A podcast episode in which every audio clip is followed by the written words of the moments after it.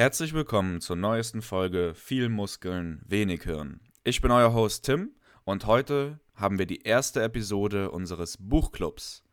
Die erste Episode des Buchclubs behandelt Schöne neue Welt von Aldous Huxley. Mit dabei sind natürlich meine wunderbaren Co-Hosts Simon und Tom. Und Tom wird uns jetzt zum Anfang hin gleich mal was erzählen über den historischen Kontext und die Motivation von Aldous Huxley, dieses Buch zu schreiben.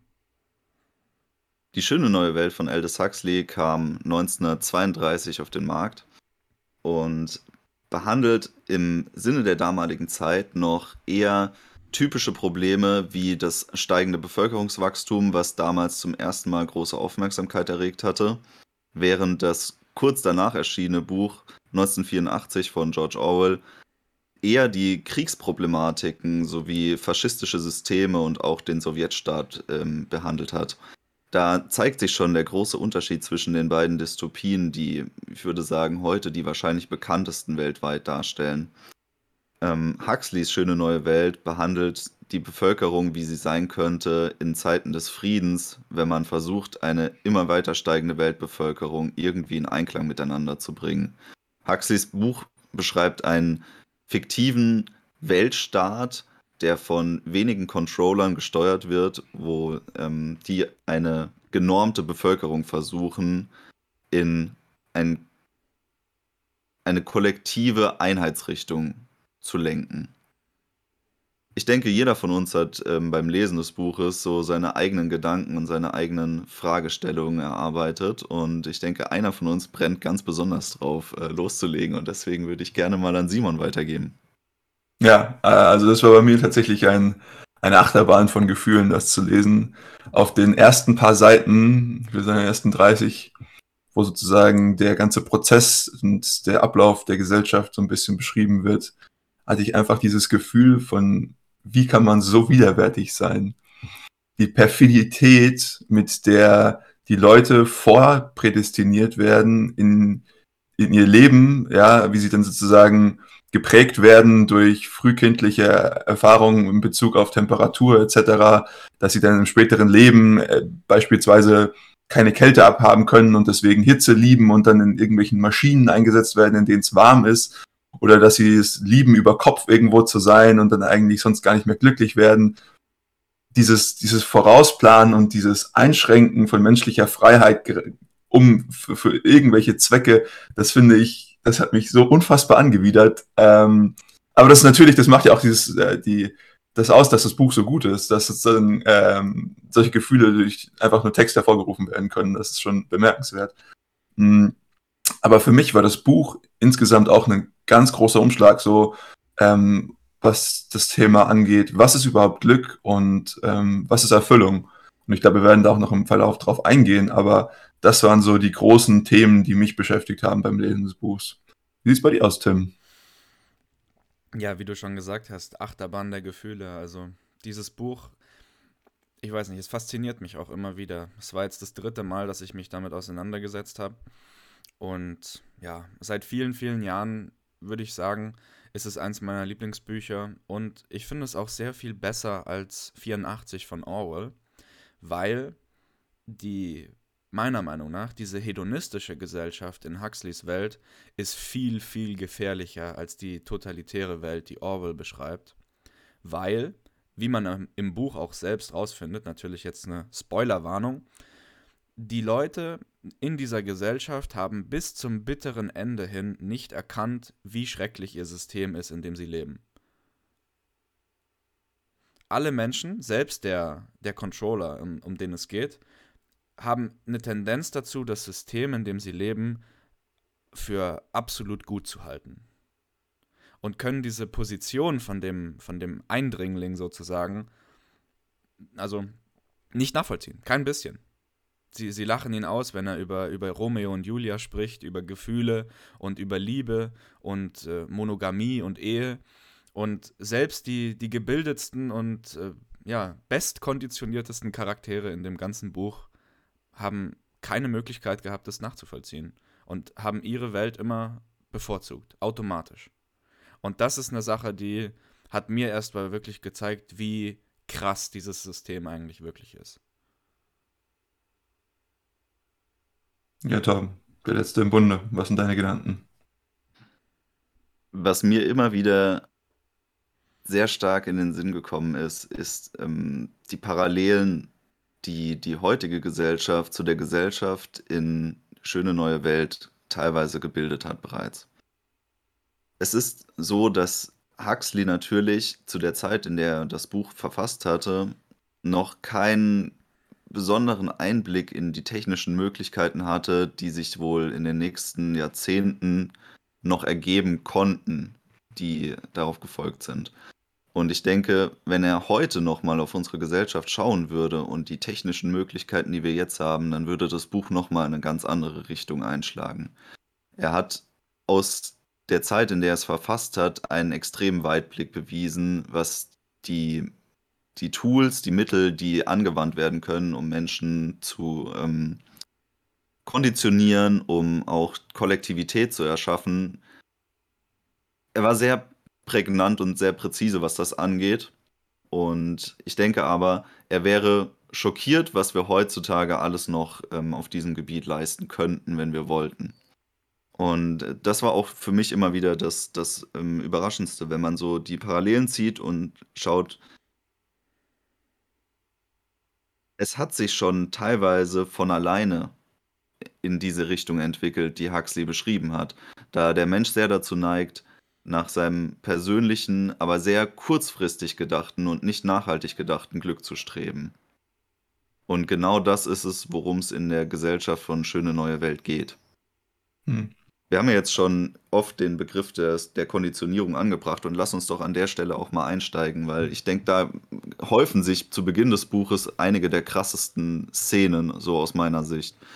Ähm, kurz als Einblick, bei der Konditionierung geht es darum, dass in die schöne neue Welt Kinder nicht mehr normal geboren werden, sondern sie werden quasi maschinell in Fabriken hergestellt und auf Flaschen gezogen.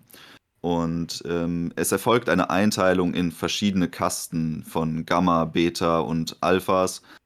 Und diese Kasten zeichnen sich durch unterschiedliche Prädispositionen aus, je nachdem, welche Rolle sie in der Gesellschaft einnehmen sollen. Die höchste Individualität weisen natürlich Alphas auf, aus und die geringste die untersten Kasten, wo sich die ähm, Individuen quasi kaum voneinander unterscheiden, weil es äh, Zwillingspaare von bis zu, ich glaube, 96 Zwillingen sind. Ähm, für mich war die krasseste Szene eigentlich die Konditionierung, in der Kindern Bücher und Rosen präsentiert worden sind Ja. und diese kurz danach durch Alarmsirenen und Elektroschocks darauf konditioniert worden sind, diese zu verachten. Wie ging es euch dabei? Ja, das war eine der krassesten Szenen in dieser Anfangsdynamik des Buches. Und ähm, am, am Ende hin beschreib, beschreiben sie ja auch ähm, ein paar Ideen, wie es denn wäre, wenn sie das nicht machen würden mit der Konditionierung. Und das nicht so machen würden, dass sie, also man muss dazu sagen, diese Kasten, die werden so eingeteilt, dass den Babys im, im anfänglichen Zellstadium eine bestimmte Dosis an Alkohol gespritzt wird, damit sie sich eben nicht so gut entwickeln können. Und je nachdem, wie weit unten die Kaste ist, ist halt die Alkoholdosis höher. Und die letzte Kaste, die Epsilons, die sind dann eben so stark vergiftet, dass sie kaum noch ähm, zu denkfähig, denk, kaum noch denkfähig sind und halt einfach nur irgendeine stupide körperliche Arbeit machen, wie zum Beispiel Staubsaugen oder Liftboys oder sowas. Und mh, mm, ja, diese, diese Vorstellung, dass man die Menschen absichtlich dümmer macht und schlechter macht, damit die Stabilität einkehrt und um das Verhältnis mal anzusprechen, das hat der Controller sogar selbst gesagt, es geht wie bei einem Eisberg. Also ein Neuntel über dem Wasser und acht Neuntel unten drunter. Das Wasser wäre jetzt in dem Sinn einfach der normale, unbehandelte Mensch. Und daran erkennt man ja schon, dass die Gesellschaft sich halt extrem beschneidet. Hm. Ja gut, aber ähm, er sagt das ja aus Stabilitätsgründen. Ja, wenn jeder ein Alpha wäre, dann würde es gewisse Tätigkeiten geben, wie zum Beispiel den Liftboy oder den, denjenigen, der in diesen Raketen äh, die, was weiß ich, Schalter betätigt, der dann komplett unzufrieden wäre. Und das gab, da gab es auch Experimente zu in dem Buch und es hat zu kompletten Instabilität in der Gesellschaft geführt. äh, was, was mich bei dieser Konditionierung immer so verwundert oder äh, es ist, eine, ist ein merkwürdiges Gefühl, was sich bei mir bildet, ist dieser, dieser Vorausblick. Ja, wir hatten es vorhin mit diesen Rosen und den Büchern und dann gibt es einen, der da durchgeht und fragt, ja, wieso wollen wir denn nicht, dass sie die Natur und die Rosen haben wollen? Und dann sagen sie, naja, gut, anfangs fanden wir das schon toll, weil sie danach in die, Natur rausgefahren sind und dann haben sie natürlich den Transportsektor angekurbelt. Aber dann ist uns aufgefallen, die Natur, die ist ja umsonst. Da kannst du einfach reingehen und kannst die Natur genießen und kannst mit dich unterhalten und kannst nachdenken. Und dafür muss man nichts bezahlen und dafür man nichts, muss man nichts konsumieren. Und das ist einer der nächsten Punkte, den ich gerne ansprechen würde, was so die, und wir kommen nochmal später definitiv zur Konditionierung zurück, aber das passt hier gerade sehr gut so. Der ganze Sinn, den diese Gesellschaft hat, ist ja eigentlich der Konsum. Ähm, ich hatte es letztens mit Tim drüber, ähm, ob die Gesellschaft der Wirtschaft dienen muss oder umgekehrt, äh, ob die Wirtschaft sozusagen der Gesellschaft dienen muss. Und natürlich würde man sagen, dass die Wirtschaft der Gesellschaft dienen muss. Äh, aber in, ich würde behaupten, in, in Schöne Neue Welt ist es so, dass die Gesellschaft einfach nur der Wirtschaft dient und keinen tieferen Zweck hat. Also es ist nicht, dass irgendwelche Individuen, außer vielleicht die Controller, die vielleicht noch ihre eigenen Pläne und Spielchen verfolgen, irgendeinen anderen Sinn haben, außer zu konsumieren und den, das Wirtschaftswachstum voranzutreiben. Ich denke, ein wichtiger Faktor, den man beim Begriff des Konsums in die schöne neue Welt mit beachten muss, ist, dass der Konsum hier auch als Mittel zum Zweck gesehen wird.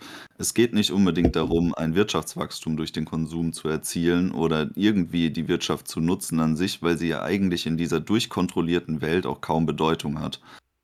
Aber was extrem wichtig ist, ist, dass die Weltbevölkerung im, sich im Konsum verliert, wie in so vielen, was in dem Buch benutzt wird.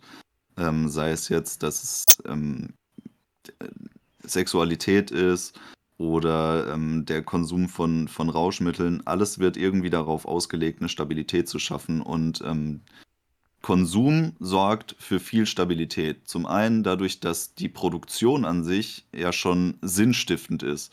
Da geht es ja auch im späteren Verlauf des Buches darum, Mustafa Mond, der Weltcontroller für Europa, ähm, spricht es ja so an, dass er sagt, ähm, wir könnten die Arbeitszeit der Individuen auch locker auf drei bis vier Stunden am Tag reduzieren. Jedoch würde diese Reduktion der Arbeitszeit zu extremer Instabilität führen, weshalb die Individuen für acht Stunden am Tag arbeiten sollen.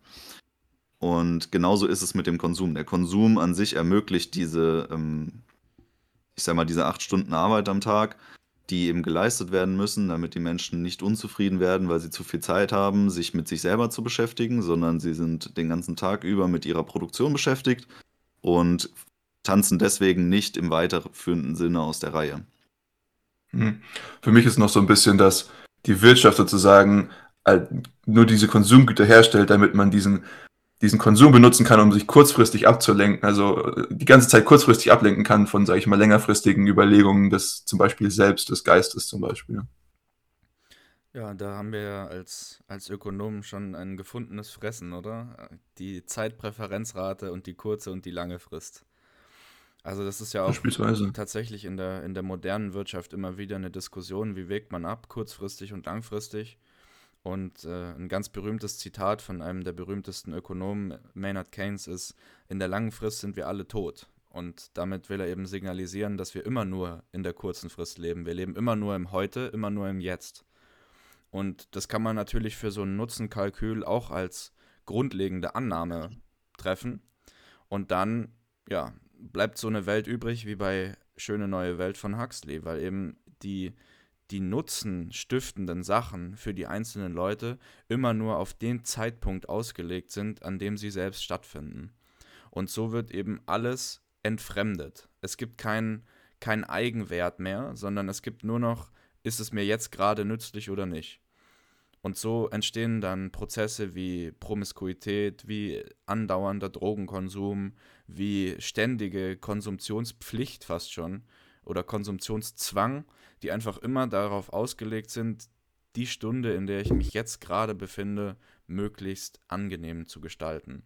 Und wenn man das die ganze Zeit macht, dann ist man ja tatsächlich auch glücklich und zufrieden. Also diese Gesellschaft ist wirklich glücklich, zufrieden und stabil. Und trotzdem, trotzdem kommt sie uns so widerlich vor. Das ist doch faszinierend, oder? Obwohl die Menschen, selbst die aller, allerschlimmsten alkoholvergifteten Epsilons, selbst die sind dauernd glücklich und zufrieden. Und trotzdem finden wir es so schrecklich und schlimm. Wir, weil wir wollen, dass die Leute leiden. Oder warum? Nicht unbedingt, weil wir wollen, dass die Leute leiden, sondern weil die Abwesenheit von Leid, dass die Anwesenheit von Glück zum Großteil entwertet. Ein, eine Gesellschaft, die, die für nichts leiden muss und in der niemand für sein Glück wirklich arbeiten muss, weil man ja dahin konditioniert wurde. Die Rolle des Lebens ist ja quasi vorbestimmt für jedes Individuum dieser Gesellschaft. Jeder hat sein, seine Aufgabe zu erfüllen, jeder hat seinen Sinn zu erfüllen. Und selbst das Ende des Lebens wurde ja in die schöne neue Welt völlig entwertet. Also das ist ja auch ein Punkt, auf den wir gerne nochmal eingehen können, dass ähm, quasi sämtliche sinnstiftenden Tätigkeiten, jedes bisschen, was dem Leben eine tragende Rolle verleiht, sei es jetzt Partnerschaft, sei es Sexualität, sei es Berufungen oder eben der Tod, dass der Tod das Leben endlich macht, wird gezielt durch Konditionierung entwertet. Und ähm, genau das ist es eigentlich, dass die, die Menschen zwar alle glücklich sind, aber sie ein sinnentleertes Leben führen, bis sie sterben. Der einzige Sinn ist es eigentlich, der Kollektiv, dem Kollektiv zu dienen und dem Kollektiv vor allem keine Probleme zu bereiten. Hm. Ja, ich finde ich find den Gedanken trotzdem sehr interessant, dass wir sozusagen haben, diese, diese unfassbar glückliche Gesellschaft, aber wir würden sie gar nicht so als, als solche, als Außenstehende so betrachten, ja. Ich glaube, für mich ist das wirklich dieser, dieser Sinn, der angesprochen wurde, so diese, diese Identität, die sich daraus bilden kann, dass man irgendwie für sich festlegen kann, was bin ich und was möchte ich mit meinem Leben anstellen und was möchte ich mit meinem Leben erreichen in dieser Welt. Und natürlich könnte man das über Konsum definieren und ich meine, es lässt sich auch darüber definieren, zu sagen, der Gesellschaft zu dienen. Ähm, und ich bin mir vielleicht gar nicht sicher, ob nicht reflexiv jeder von uns, jeder, der auch unsere eigene Identität und unseren eigenen Sinn definieren würde, den nicht irgendwie so definieren würde, dass er der Gesellschaft damit in einem weiteren Sinne oder in einem höheren Sinne dienen würde. Ich glaube, da würden im Endeffekt alle Schnüre drauf hinlaufen. Aber was natürlich da irgendwie reinspielt, ist, dass du die Freiheit hast, dir das auszusuchen, welches, welche, welche äh, Identität du spielen möchtest. Das ist halt der eine Punkt. Ähm, und der andere Punkt ist, dass man wirklich für sich auch mit, äh, sich mit diesem, diesem Sinn und diesem Zweck vor allen Dingen, ich glaube, der Zweck ist hier das, das, das Wort, was mir gerade noch gefehlt hat, sich mit, äh, mit, äh, mit diesem Zweck zu identifizieren. Ich muss euch widersprechen, Jungs. Ich glaube, die Art und Weise, wie diese Welt gestaltet ist, was das konkrete Ziel angeht, ist auch eine Vorstellung, die wir teilen oder die auch sehr, sehr viele Menschen teilen, dass man eben glücklich und zufrieden und in stabilen Umständen leben möchte. Nur der Weg dahin, das ist unser Problem. Wir hatten das Klar. schon mal in unserer Diskussion und in unseren zahlreichen Diskussionen über Tugendhaftigkeit. Eine Handlung ist dann tugendhaft, wenn man sich freiwillig für die richtige Wahl entschieden hatte und gleichzeitig die Wahl hatte, etwas Schlechtes und nicht Tugendhaftes zu tun. Und das ist im Prinzip genau der Kern von Huxleys schöner neuer Welt. Man nimmt den Leuten die Möglichkeit, überhaupt tugendhaft zu handeln, weil man die negativen Handlungsmöglichkeiten aus diesem Wahrscheinlichkeitsbaum sozusagen direkt rauskürzt. Das gibt's einfach nicht mehr. Die Leute machen das, was sie machen sollen, weil sie darauf konditioniert sind, das, was sie machen sollen, auch zu lieben. Und sie machen die ganze Zeit das, was sie lieben, das, was richtig ist und das, was, was sie machen sollen, in einem Zug, ohne dass sie jemals abwägen müssen, ob es wirklich richtig ist. Und dadurch geht in dieser Welt die gesamte Tiefgründigkeit hinter jeder Handlung einfach verloren. Mhm. Also, ich habe das Buch damals auf Englisch gelesen, ähm, was heißt damals, vor kurzem. Und da gibt es sehr viele Zitate von Mustafa Famon, die ich hier gerne einbringen würde. Aber das eine ist, uh, actual happiness always looks pretty squalid in comparison to the overcompensation of misery. Ähm, und ich glaube, das ist eine der, Sachen, die sich hier teilweise gut verwenden lassen. Ähm, diese, diese Konsumierung von, von Drogen, äh, von, von Sex oder von, von auch irgendwie ganz normalen Alltagsgegenständen, die dann halt auch irgendwie kurzfristig Glück spenden, ähm, sind einfach eine Überkompensierung von sozusagen dem, von, von dieser, ähm, ja, dass es den Leuten irgendwie kurzfristig schlecht geht. Und aber ich, ich gebe dir auch vollkommen recht, dieser Tiefgang, der geht einfach komplett verloren. Und das ist aber genau das, was unser Leben so reichhaltig macht, würde ich jetzt auf jeden Fall behaupten. Dass jeder für sich entscheiden kann, was ihn glücklich macht. Und dass sozusagen auch da hat Mustafa Mond ein, ein, ein Zitat, ähm, deshalb bedeutet uh, that uh, the secret of that is the secret of happiness and virtue liking what you have to what you have got to do. Also sozusagen an sich müsste es ja umgekehrt sein dass ich sozusagen irgendwas irgendwas liebe und dann mache ich es. Und ähm, und bei denen ist es so dass sie sozusagen irgendwas machen und das müssen sie lieben. Und das ist eigentlich genau das Umgekehrte wie ich es mir vorstellen würde. Ähm, und da können wir jetzt auch wieder die Parallelen zu heutzutage ähm, schlagen. Wenn wir zum Beispiel über Bullshit-Jobs reden, tatsächlich Fachterminus, ähm, in dem Leute sich nicht anerkannt fühlen, sich ähm, überhaupt nicht wiederfinden und ihre Arbeit komplett hassen und diese trotzdem irgendwie versuchen auszuführen. Wir sind noch nicht so weit, dass wir die Leute dafür konditionieren, diese Arbeit zu lieben, aber ich weiß nicht, wie weit wir davon entfernt sind. Das ist jetzt natürlich keine, keine Vorhersage, aber trotzdem sind das so Geschichten, wo ich mir echt Gedanken mache. Ja, wir merken, dass viele Jobs, die ein schlechtes Image haben oder die auch sich nicht besonders gut anfühlen bei denjenigen, die sie ausüben müssen, ähm, eine deutliche Imagepolitur in Sachen der Werbung ähm, erfahren. Und ich sag mal, wenn wir uns im Bereich der Werbung bewegen, dann ist das nicht weit entfernt von Propaganda. Und Propaganda ist ein ganz großes Thema in Schöne Neue Welt. Und im Endeffekt ist es so, dass die, die Arbeiten, die Jobs im Kollektivismus des Weltstaates ja nicht mehr der freien Wirtschaft entsprechen, sondern sie sind quasi gesteuert von den Weltcontrollern. Somit ist es sehr einfach, ähm, die Einzelindividuen genau für diese Jobs eben zu, zu züchten. Es ist im Endeffekt eine Zucht der Arbeitskräfte.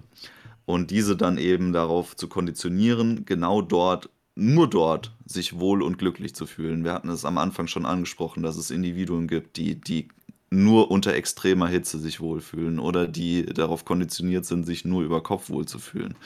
Genauso wie die ähm, jedes Individuum darauf konditioniert ist, sich genau in seiner Kaste wohlzufühlen. Das ist auch ein Punkt, den wir noch gar nicht angesprochen haben. Ja. Dass, äh, dass es gar nicht diese, ähm, ähm, was es in der freien Wirtschaft gibt, dass man Aufstiegsmöglichkeiten sieht und sich als Individuum begreift, was durchaus aus diesem ähm, Hamsterrad ausbrechen kann und nach oben aufsteigen kann oder genauso gut von oben wieder absteigen kann, wenn man nicht performt. Das gibt es ja in der schönen neuen Welt quasi nicht, weil äh, jeder in seiner Kaste fest verankert ist und aus dieser Kaste auch gar nicht rauskommt. Es, es gibt keine Möglichkeit dazu, als äh, Beta irgendwie mal zum Alpha aufzusteigen oder so. Und sie sind auch explizit darauf konditioniert zu sagen, dass sie extrem froh sind, ein Beta zu sein und kein Alpha, weil die Alphas müssen ja diese ganzen schwierigen Entscheidungen treffen. Und ich als Beta, ich fühle mich ja ganz wohl mit dem, was ich mache.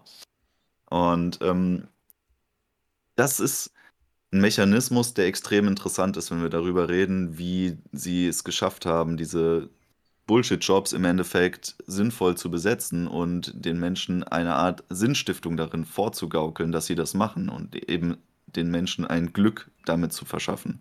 Hm.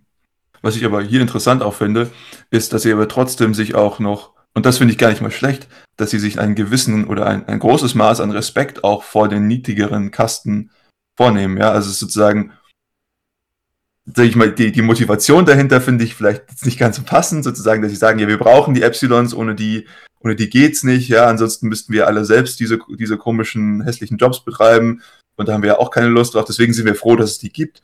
Aber zum Beispiel sehe ich das heute in unserer heutigen Gesellschaft so, dass man oftmals Leute hat, die irgendwie ein Gefühl von, ja, haben, dass sie irgendwie besser sind als irgendjemand oder dass sie gewisse, eine gewisse Tätigkeit ausüben und einen gewissen Status haben und dadurch einfach besser sind als andere Menschen und dieses, dieses Gefühl von Überheb Überheblichkeit haben. Und natürlich ist es die, der falsche Angang zu sagen, okay, ohne die würden wir es nicht gehen, sondern ähm, dass sie sozusagen einfach andere Fähigkeiten haben und andere Skills und dass die einfach auch irgendwie notwendig sind. Also ist, ich, ich, sehe schon einen gewissen Overlap so, aber was ich einfach sagen wollte, ist, dass es diese, dass ich es an sich sehr schön finde, dass auch andere Mitglieder der Gesellschaft einfach für, für das gewertschätzt sind, was sie tatsächlich auch machen und was sie auch hoffentlich auch irgendwie lieben. Aber ich glaube nicht, dass es Wertschätzung ist. Hm. Das, das ist deswegen eigentlich das die Motivation. So, es ist, also, sie bekommen einen gewissen Wert in Gesellschaft, aber es ist keine Wertschätzung, sondern es ist einfach, wir sind glücklich, dass wir es nicht selbst machen müssen. Ich möchte ich hier sagen, auf das, das ist so eine Art Anerkennung Andersartigkeit. Anerkennung von Andersartigkeit. Das Ding, was wir in unserer Welt beobachten, ist ja, dass wir Menschen mehr oder weniger alle gleich sind. Also natürlich gibt es Unterschiede, aber so aufs Große und Ganze gerundet sind wir uns ziemlich ähnlich. Aber in der Welt sind sie es nicht. Und die Alphas wissen, wissen sicher, faktisch, dass sie den Epsilons klar überlegen sind. Dass ja. es überhaupt keine Diskussion gibt und dass sie gerade vielleicht zur selben Spezies gehören, aber verschiedene Arten sind. Und deshalb haben sie gar kein Bedürfnis, sich als überlegen zu fühlen, weil es für sie intrinsisch logisch ist. Und deswegen verhalten sie sich nicht ähm, respektlos gegenüber den niedrigen Kasten, weil sie die gar nicht als, also von vornherein gar nicht als äquivalent wahrnehmen. Und deswegen würde also ich sagen, es ist keine Wertschätzung, sondern es ist einfach so, wie wenn du ähm, an einem Bienenstock vorbeiläufst und den Bienen einfach nichts, nichts Böses tust, sondern halt einfach vorbeiläufst.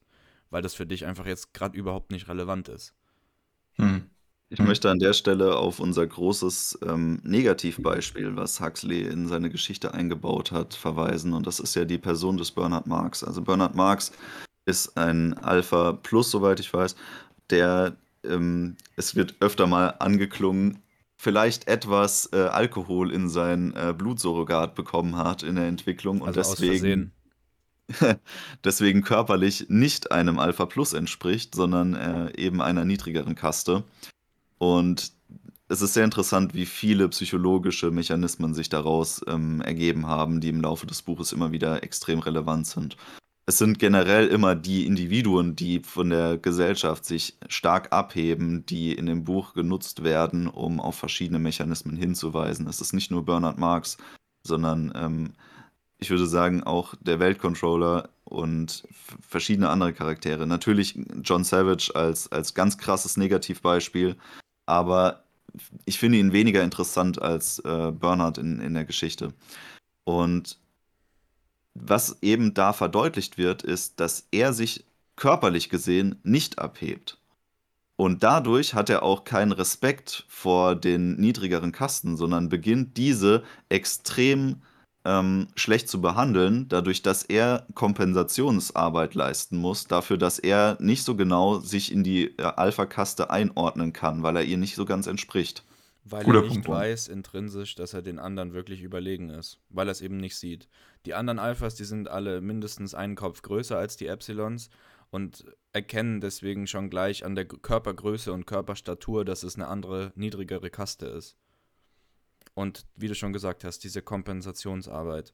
Und das ist ja auch was, was man in der echten Welt hat. Also selbst wenn wir ähm, reicher sind oder schlauer als andere Leute oder besser aussehen oder sonst irgendwas, haben wir ja trotzdem immer noch irgendwo unsere Zweifel daran, ob wir jetzt wirklich besser sind als die anderen. Und deshalb entstehen solche Dinge wie ähm, ja, nicht respektiertes Benehmen und so äh, Herabwürdigung anderer, weil man dadurch versucht, seine eigene Position irgendwie rauszufinden. Weil wenn diese Herabwürdigung sozusagen legitim ist, dann heißt es ja, die anderen nehmen sie an und das ist alles okay. Ja, man versucht auch Grenzen zu ziehen in einem Bereich, das eigentlich einem Spektrum entspricht. Um da irgendwo harte Cuts zu ziehen und zu sagen, so, ja, ich befinde mich aber hier und ihr steht aber da.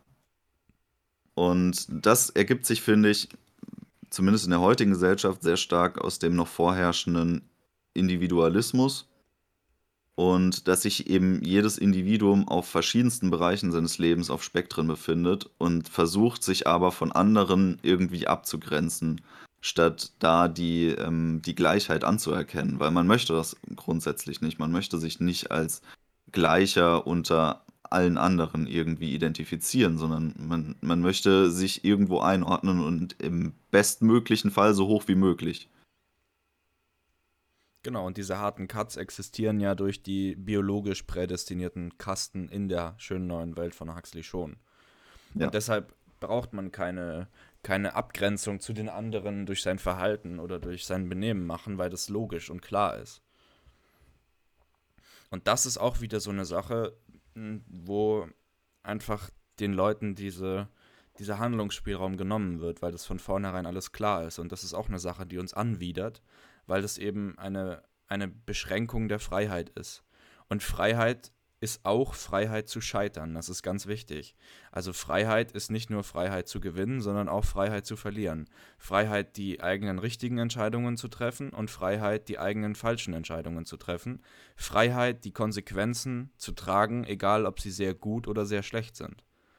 Und diese Freiheiten sind einfach komplett verloren gegangen in der Welt. Und das ist auch eine Tendenz, dass die Freiheiten in der Hinsicht eingeschränkt werden, die wir hier und jetzt beobachten können. Mhm. Es gibt da durchaus auch sinnvolle Einschränkungen der Freiheit, wie zum Beispiel Versicherungen oder ähm, sowas wie ein Krankenhaus, die meine Freiheit in dem Sinne einschränken, dass sie mich dann trotzdem noch irgendwie behandeln würden, wenn was schlimm passiert, dass ich die Konsequenzen nicht ganz selbst tragen muss, dass sich das Kollektiv sozusagen um mich kümmert. Aber es sind Prozesse, die uns entmenschlichen. Und da müssen wir halt sehr, sehr vorsichtig sein, dass das nicht überhand nimmt. Weil dieses Bedürfnis, wirklich intrinsisch, die Verantwortung und die Konsequenzen für unser eigenes Handeln zu tragen, das hat, denke ich, wirklich jeder Mensch, weil das ist eine Grundkomponente des bewussten Lebens. Hm. Wenn dem nicht so wäre, dann wäre die eigene Existenz ja auch komplett irrelevant. Genau. Ja, wenn, wenn, mein, wenn mein Handeln und Tun keine Konsequenzen hat, dann, dann ist es ja egal, ob ich existiere oder nicht. Und deswegen haben ähm. auch so viele Leute einen, einen Selbstzerstörungstrieb, indem sie irgendwie zu viel trinken oder zu viel rauchen oder ähm, sonst irgendwelche gefährlichen Sachen machen, von denen sie wissen, dass es Schwachsinn ist weil sie dieses Gefühl spüren wollen, dass sie was sie selbst haben was getan, was jetzt zu einer Konsequenz geführt hat, die sie selbst spüren können. Sie selbst haben das erreicht. Aus freiem Willen heraus ist irgendwas entstanden, was sie selbst jetzt spüren können, dass es anders ist als vorher. Und das Bedürfnis hat man in beide Richtungen. Das geht, äh, das geht für die schönen Sachen, das gilt auch für die schlimmen Sachen. Es ist eben so, dass ähm, dieses individuelle Empfinden einem selbst ein gewisses Maß an Freiheit und auch einer persönlichen Stabilität ermöglicht. Aber aus dem Kollektivismus heraus betrachtet, wirkt das immer destabilisierend, wenn man anfängt, irgendwie frei zu drehen und, und hm, oftmals trifft man ja dann auch im Rahmen dieser, ähm, vor allem wenn es jetzt um Selbstbestrafung geht oder auch um Selbsterhöhung, trifft man destabilisierende Entscheidungen, die teilweise sogar irrational sind. Und genau das ist extrem attraktiv, denke ich, für Menschen, die in Positionen sind, in denen sie verwalten oder managen, das zu unterdrücken und die Menschen lieber irgendwie abzudämpfen in ihrem Individualismus. Und was mir öfter aufgefallen ist, ist, dass es ähm, auch in der Geschichte immer wieder starke Differenzen bereits zwischen Betas und Alphas gibt. Es gibt ein paar Szenen im Buch, in dem klar wird, dass die Mitglieder der Alpha-Plus-Kaste, die ja tatsächlich noch nicht diesem Zwillingsschema entsprechen, sondern tatsächlich individuelle Menschen sind. Also sie, eine Eizelle ergibt ein Individuum in der Alpha Plus oder in den Alpha-Kasten. Und ähm, was mir besonders im Gedächtnis geblieben ist, war die ähm, Szene, in der ähm, Ledina das erste Date mit Henry noch hatte. Ähm, da sind sie mit diesem Gleiter also unterwegs. Also Lemina ist eine Beta-Frau und Henry ist ein Alpha-Mann. Genau. Und sie sind da mit so einem Gleiter unterwegs und fliegen über eine, ähm, ein Krematorium. Und dann sprechen sie erst sehr technisch darüber, wie dieses Krematorium funktioniert, weil es ihnen eben allen durch die ähm, Konditionierung äh, eingetrichtert worden ist, wa warum die Dinger sinnvoll sind und ähm, dann äh, erklärt er erstmal, dass eben durch diese Schornsteine ähm, Phosphor rückgewonnen wird, was wichtig ist. Und auf einmal fangen sie an, über philosophische Fragestellungen zu sprechen. Erstmal sehr unschuldig, einfach nur der Grund, warum denn ein Epsilon genauso viel Phosphor zur Verfügung stellt wie ein Alpha. Und dann merkt man, dass Henry in einem kurzen Moment, in dem sie durch eine Wolke fliegen und es ein, eine Turbulenz gibt, anfängt, den Tod kurzzeitig zu hinterfragen, obwohl es ihnen ja eigentlich abkonditioniert worden ist, die, die Sinnhaftigkeit des Lebens, die Tiefe des Lebens zu erkennen, die im Tod liegt. Aber ähm, er, er realisiert in diesem Moment, dass sie gerade durch quasi die, die, ähm, die Ausdünstung, die Überreste eines gestorbenen Menschen in, in eine Turbulenz geraten sind. Und für, für diesen Bruchteil des Moments sieht er die Tiefe des Lebens, aber schon kurz danach nicht mehr. Hm. Aber man das merkt, dass in den Individuen der Alphas oft noch die, das Potenzial vorhanden ist, ja. das zu hinterfragen und zu sehen. Das, genau, also das sieht man in, in verschiedenen Charakteren. Ähm, man sieht es in Helmholtz, äh, einer der Freunde von Bernard Marx. Man sieht es in Bernard Marx selbst. Und, aber die sind auch alles Alphas oder Alpha Pluses. Und ich finde es interessant, ähm, man, am Anfang denkt man, Bernard Marx, der schafft irgendwann auszubrechen, der ist kurz davor, aber dann, dann, dann bricht er doch ab und deswegen, äh, als ich beim, äh, beim, ersten Mal durchgelesen habe, habe ich mir gedacht, äh, Helmholtz ist the real MVP.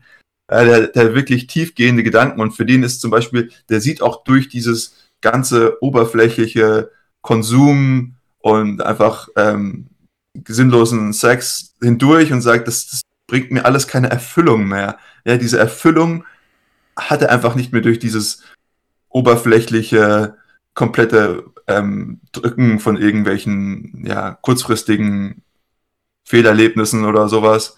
Und ähm, das zieht sich halt auch durch die ganze Geschichte durch. Und das Interessante ist, dass er versucht, für sich selbst zu definieren und für sich selbst herauszufinden, dass wir, dass wir zum Beispiel aus, keine Ahnung, Literatur und Geschichte und Philosophie vielleicht ziehen könnten, versucht er für sich zu definieren, bis er dann halt auf John Savage trifft, der für ihn sozusagen als Außenstehender wie, wie ein Buch von Weisheit auch teilweise dasteht, was er vielleicht immer noch nicht ganz versteht, weil er noch nicht ganz dahinter ist. Aber ich finde diese Dynamik schon sehr, sehr interessant. Und das ist für mich auch die Frage, wie stabil sowas überhaupt sein kann, diese, diese Züchtung, diese Konditionierung, wenn du Leute noch hast, die an sich immer noch dieses Potenzial aufweisen. Und an sich, man sieht es sogar auch noch in Lenina, die ja eine Beta ist, die dann sagt so, Mensch, einfach dieses, diese sinnlosen One-Night-Stands, das, das bringt mir nichts. Und was ist, wenn ich eigentlich die ganz einfach nur eine, sozusagen in Monogamie leben möchte? So, das sind ja auch Gedanken, die sie hat, obwohl die Leute dort ja eigentlich komplett dazu angehalten sind, äh, frei durch die Weltgeschichte zu vögeln. So. Und das ist sozusagen das auch das, das gesellschaftlich anerkannte und äh, auch wohlgenannte ähm, Verhalten auch ist. Und auch da sieht man so ein, ich, ich weiß nicht, ob das jetzt irgendwie ganz tief psychologisch in uns drin sitzt, ähm, ähm, ob man das überhaupt rausbekommen kann in so einer Gesellschaft. Zu dem, was du gerade gesagt hast, würde ich jetzt mal ein richtiges Fass aufmachen wollen. Boah. Wir haben in, dem Buch, wir haben in dem Buch zwei Alpha Plus Charaktere aus der höchsten Kaste, die wahnsinnige Outlier sind, die nicht in die Gesellschaft passen. Einmal Bernard Marx, der zu klein ist und irgendwie körperlich verkümmert also der nach unten abweicht, und einmal Helmholtz Watson, der genau das Gegenteil darstellt. Die gleiche Verzerrung, aber in die andere Richtung. Er ist größer als die anderen, er ist stärker als die anderen, er ist schlauer als die anderen. Und der Grund, warum du findest, dass Helmholtz so, so, ja, der MVP ist, so ein angenehmer Charakter, ist der, außer dass natürlich Huxley das mit Absicht so geschrieben hat, aber weil Helmholtz einen gewissen Reichtum besitzt. Und da spreche ich jetzt nicht von, von einer finanziellen Komponente, sondern Helmholtz hat sich natürlich nicht durch seine eigene Arbeit, sondern durch Zufall, aber Helmholtz hat sich in einer Situation wiedergefunden, in der er einen Reichtum gegenüber den anderen besitzt, weil er immer eine bessere Position hat. Egal in welcher Situation, sei es intellektuell, sei es körperlich, egal. Er ist immer der Erste, immer der Beste gewesen, von Kind an, er war es so gewohnt. Und das hat ihn dazu gebracht, dass er anders wird als die große Masse, weil er diesen, diesen ja, Reichtum besitzt. Ich, ich weiß nicht genau, wie ich sagen soll. Es ist, es ist emotionaler Reichtum, es ist kognitiver Reichtum, vielleicht Reichtum des Charakters, ist schwer zu, schwer zu formulieren. Aber worum es mir geht, ist, dass er es sich einfach leisten kann. Er kann es sich aufgrund seines Reichtums leisten, nicht immer Drogen zu konsumieren, nicht immer irgendeine andere Frau zu vögeln, die ja alle, wie es in dem Buch auch immer wieder gesagt wird, die ja alle mit ihm schlafen wollen, weil er eben dieser Supertyp Supertyp ist. Und er kann es sich eben leisten, das nicht zu tun, weil er es von Anfang an gewohnt war, dass es so ist. Und bei Bernhard ist dann die Situation anders, als er eben diesen Wilden mitbringt in die zivilisierte Welt. Da wird er zum Superstar, weil er eben den Kontakt herstellen kann zum Wilden. Und er hatte diese Situation, in der Helmholtz war, nicht. Er kommt aus dieser Armutsperspektive. Er hatte es noch nie, dass eine Frau mit ihm unbedingt schlafen wollte, wenn sie aus seiner Kaste war. Natürlich, die niedrig niedriger Kastigen schon, aber aus seiner Kaste nicht. Und so nimmt er das eben zum ersten Mal wahr, dass die Welt für ihn so ist, wie sie für Helmholtz Watson war, weil er jetzt auch mal überlegen ist. Und das ist was, womit er einfach überhaupt nicht klarkommt. Das kriegt er nicht hin, weil das ein zu großer Schock in einer zu kleinen Zeit ist. Und für Helmholtz Watson, deswegen hat er sich so wunderbar entwickelt in dem Buch, hat sich nichts verändert, weil er war davor schon der Allerbeste und nachdem er dann Kontakt hat zum Wilden, ist er halt der Allerbeste geblieben. Und dieser Reichtum, den Helmholtz Watson hat, das ist auch so eine, so eine grundlegende Motivation, glaube ich, hinter uns allen und unseren Verhaltensmustern, dass wir versuchen, uns irgendwie besser zu machen und vielleicht auch ein Grund dafür, dass wir diesen Podcast haben. Natürlich jetzt nicht vielleicht durch das Buch ausgelöst konkret, aber ich würde schon sagen, bei mir persönlich hat es, als ich das zum ersten Mal vor fünf Jahren oder sowas gelesen habe, schon eine Auswirkung gehabt, wo ich mir gedacht habe, hey, diese Position des Reichtums, die scheint eine zu sein, von der der Betroffene nur profitiert hat. Das ganze Buch über. Und da macht es vielleicht schon Sinn, sich mal zu überlegen, sich nicht selbst auch in so eine Situation zu versetzen. Was ich ganz besonders interessant finde, ist, dass ähm, die Person des ähm, Helmholtz und des Bernhard quasi gleichwertig sind in der Geschichte es ist nicht so, dass man meinen müsste, dass Helmholtz dieser absolute Überflieger ist und Bernhard eigentlich fast die ganze Zeit durch sein Verhalten und durch seine Auffälligkeiten immer nur enttäuscht, weil er in diese Überkompensation später reinrutscht. Sondern es ist, es hält sich sehr die Waage. Also Helmholtz baut ein extrem hohes Niveau auf, das man von ihm erwartet. Aber es, es kommen später im Verlauf der Geschichte dann Situationen, in denen man merkt, dass auch Helmholtz als dieser absolute Überflieger sich der Infantilisierung der Gesellschaft nicht entziehen konnte. Wenn es dann dazu kommt, ähm, das wollte ich vorhin noch einhaken, dass Helmholtz sich ja aus eigenem Antrieb heraus mit ähm, Kunst, Kultur, Philosophie und äh, dergleichen beschäftigt, weil es die streng genommen eigentlich gar nicht mehr gibt in der schönen neuen Welt. Das wurde ja alles verboten, alles Alte wurde verboten und es gibt eigentlich nur noch die ähm, die, die neuen Formen davon. Also diese Fühlfilme, die quasi irgendwie ähm, mehr oder weniger Pornografie ohne Plot sind. Das ist das, was die im Kino sehen können.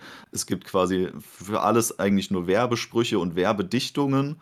Und das ist alles, was sie konsumieren können. Also Wissenschaft, Kultur, Philosophie, alles das fehlt eigentlich in der Gesellschaft. Und Helmholtz merkt aber dieses Vakuum und versucht es auf seine eigene Art und Weise zu füllen. Und ähm, was John Savage dann mit reinbringt, also der Wilde, ist, dass er aus dem Reservat ähm, Shakespeares gesammelte Werke mitbringt. Und das ist das erste Mal, dass auch Helmholtz in Kontakt kommt mit diesen alten Kulturgütern. Und in manchen Szenen kann er damit nicht umgehen, weil die Konditionierung einfach zu stark ist. Also wenn in, in Shakespeares Werken dann über in Romeo und Julia über Vater und Mutter und äh, Liebe und Monogamie geschrieben wird, damit kann er nicht umgehen. Also er findet das urkomisch und ähm, kann sich dem auch kaum entziehen. Natürlich merkt man, er versucht trotzdem irgendwie ähm, dieses Kulturgut zu schätzen, aber er, er muss sich halt stark unter Kontrolle haben, um keinen Lachkrampf zu bekommen, wegen den aus seiner Sicht ähm, Perversitäten, die darin abgehandelt werden. Und Bernhard im Gegensatz dazu erleidet dieser extremen Überkompensation bis kurz vor Ende des Buches eigentlich. Und hat dann extreme Angst, das wieder zu verlieren, was er als, als großer Star quasi gewonnen hatte. Bis er schließlich zum Schluss eigentlich merkt, dass der Reichtum, den er besessen hat, eigentlich durch seine Freundschaft zu John und zu Helmholtz gekommen ist. Und diese Erkenntnis am Ende, die finde ich so wertvoll in dem Buch drin, dass, dass die Person von Bernhard Marx für mich absolut gleichwertig mit der von Helmholtz ist. An dieser Stelle. Also die Entwicklung, das, die er hinlegt, ist auf jeden Fall richtig krass, ja. Das ist eine interessante Betrachtung, ja. Das habe ich noch nie gesehen. Äh, weil ich bin mir auch nicht sicher, ob er wirklich am Ende diese, diese Betrachtungsweise dann auch hat, weil zum Beispiel Mustafa Mond sagt dann ja auch, ja, wir schicken ihn da jetzt auf irgendeine Insel und er weiß es aber nicht, dass es für ihn eigentlich das Beste ist, weil auf dieser Insel sind ganz viele Leute, die ähnlich denken wie er. Das finde ich auch super interessant so. Diese Leute haben immer Angst, auf diese Inseln geschickt zu werden, weil da einfach alle Leute hingeschickt werden, die anders denken. So, die aus der Gesellschaft entfernt werden. Und finde ich auch interessant, dass sie die nicht sofort einfach alle abmurksen, es wird manchmal davon geschrieben, dass man das bei manchen Leuten gemacht hat, aber anscheinend nicht bei allen. Und ähm, deswegen weiß ich nicht ganz, ob er das selbst rafft, dass das für ihn gerade so für seine Entwicklung einfach ein Megasprung sein könnte. Ich bin mir nicht ganz sicher, ob er es selbst rafft. Es ist diese Szene in, also kurz nach seinem Zusammenbruch, also dieser Moment, an dem ihm offenbart wird, er wird jetzt auf diese Insel verbannt, zusammen mit Helmholtz ähm, da, da hat er ja den absoluten Zusammenbruch, weil er alles in sich zusammenbrechen sieht, was er, was er erreicht hatte. Und er wird ja dann ausgenockt quasi und in einen äh, Soma-Rausch geschickt. Und kurz danach sammelt er sich aber und fängt sich wieder und sieht, denke ich, ein, dass er eigentlich diesen Fehler begangen hat, dass er John und Helmholtz so stark hintergangen hat. Und entschuldigt sich bei ihnen auch. Hm. Und das war für mich so das Zeichen dafür, dass er quasi da die Erkenntnis gewonnen hat, wo, wo eigentlich sein wahrer Reichtum die ganze Zeit lag. Und er wurde In halt der aus dieser Armutssituation herausgehoben, weil er jetzt dann nur noch unter diesen Misfits ist. Mhm. Also ihm war die Anerkennung der anderen Leute der Alpha-Kaste eben auch so wichtig und auch natürlich bei den geringeren Kasten, aber vor allem bei der Alpha-Kaste, eben weil er sich immer als inferior gesehen hat. Und daraus auszubrechen, das war für ihn halt so wichtig. Und da hat er eben diesen, diesen Entwicklungsprozess durchgemacht. Und das finde ich ist schon für seinen Charakter auch interessant, weil das auch für, für die Hoffnung generell für alle Menschen, glaube ich, wichtig ist, wenn man sieht, okay, es ist auch möglich, wenn man in einer schlechteren Startposition ist, sich einfach anhand von Charakterstärke und charakterlicher Entwicklung an den eigenen Schnürsenkeln da aus diesem Sumpf rauszuziehen. Und das hat er eben schon geschafft. Es gab ja auch äh, kurz vorher den Moment, in dem er äh, zusammen mit Helmholtz und John ähm, das Soma quasi vernichtet und in diesen riesen Tumult gerät, in dem sie so eine Schlägerei anzetteln, wo er äh, stark mit sich hadern muss, ob er ihnen jetzt hilft ja. oder nicht. Aber im Endeffekt entscheidet er sich ja trotzdem dazu, ihnen beizustehen am Ende. Ja, ja. das stimmt. Seine Drückeberger also, Natur ist er vielleicht nie ganz losgeworden, aber er hat sich schon krass entwickelt auf jeden Fall. Lass mhm. uns noch über ein paar Konzepte sprechen, die in dem Buch immer wieder angesprochen werden. Ähm, zum Beispiel die Kollektivität. Was haltet ihr denn davon? Kollektivität ist, denke ich, extrem attraktiv. Weil es ein einfacher Gesellschaftsmechanismus ist, sich in eine, in eine Kollektivität zu gliedern.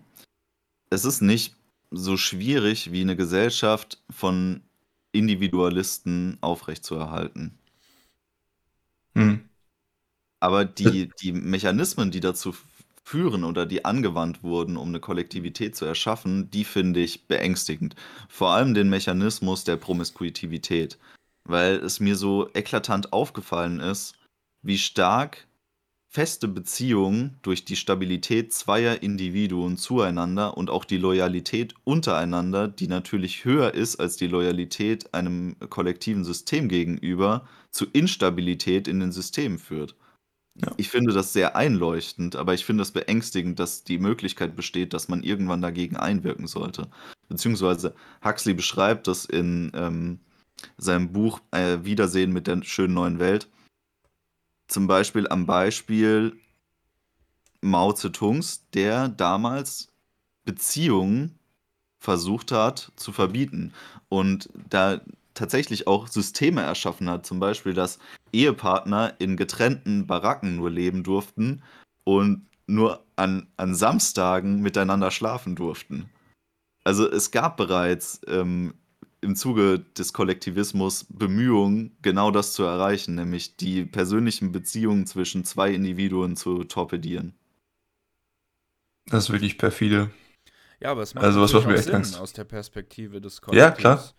Weil Tom hat es ja schon gesagt, die, die Loyalität und die Intensität ähm, in der Wertschätzung gegenüber den Menschen, mit denen wir sehr viel Zeit verbringen, also der Familie, ist immer höher als gegenüber dem Rest der Menschheit.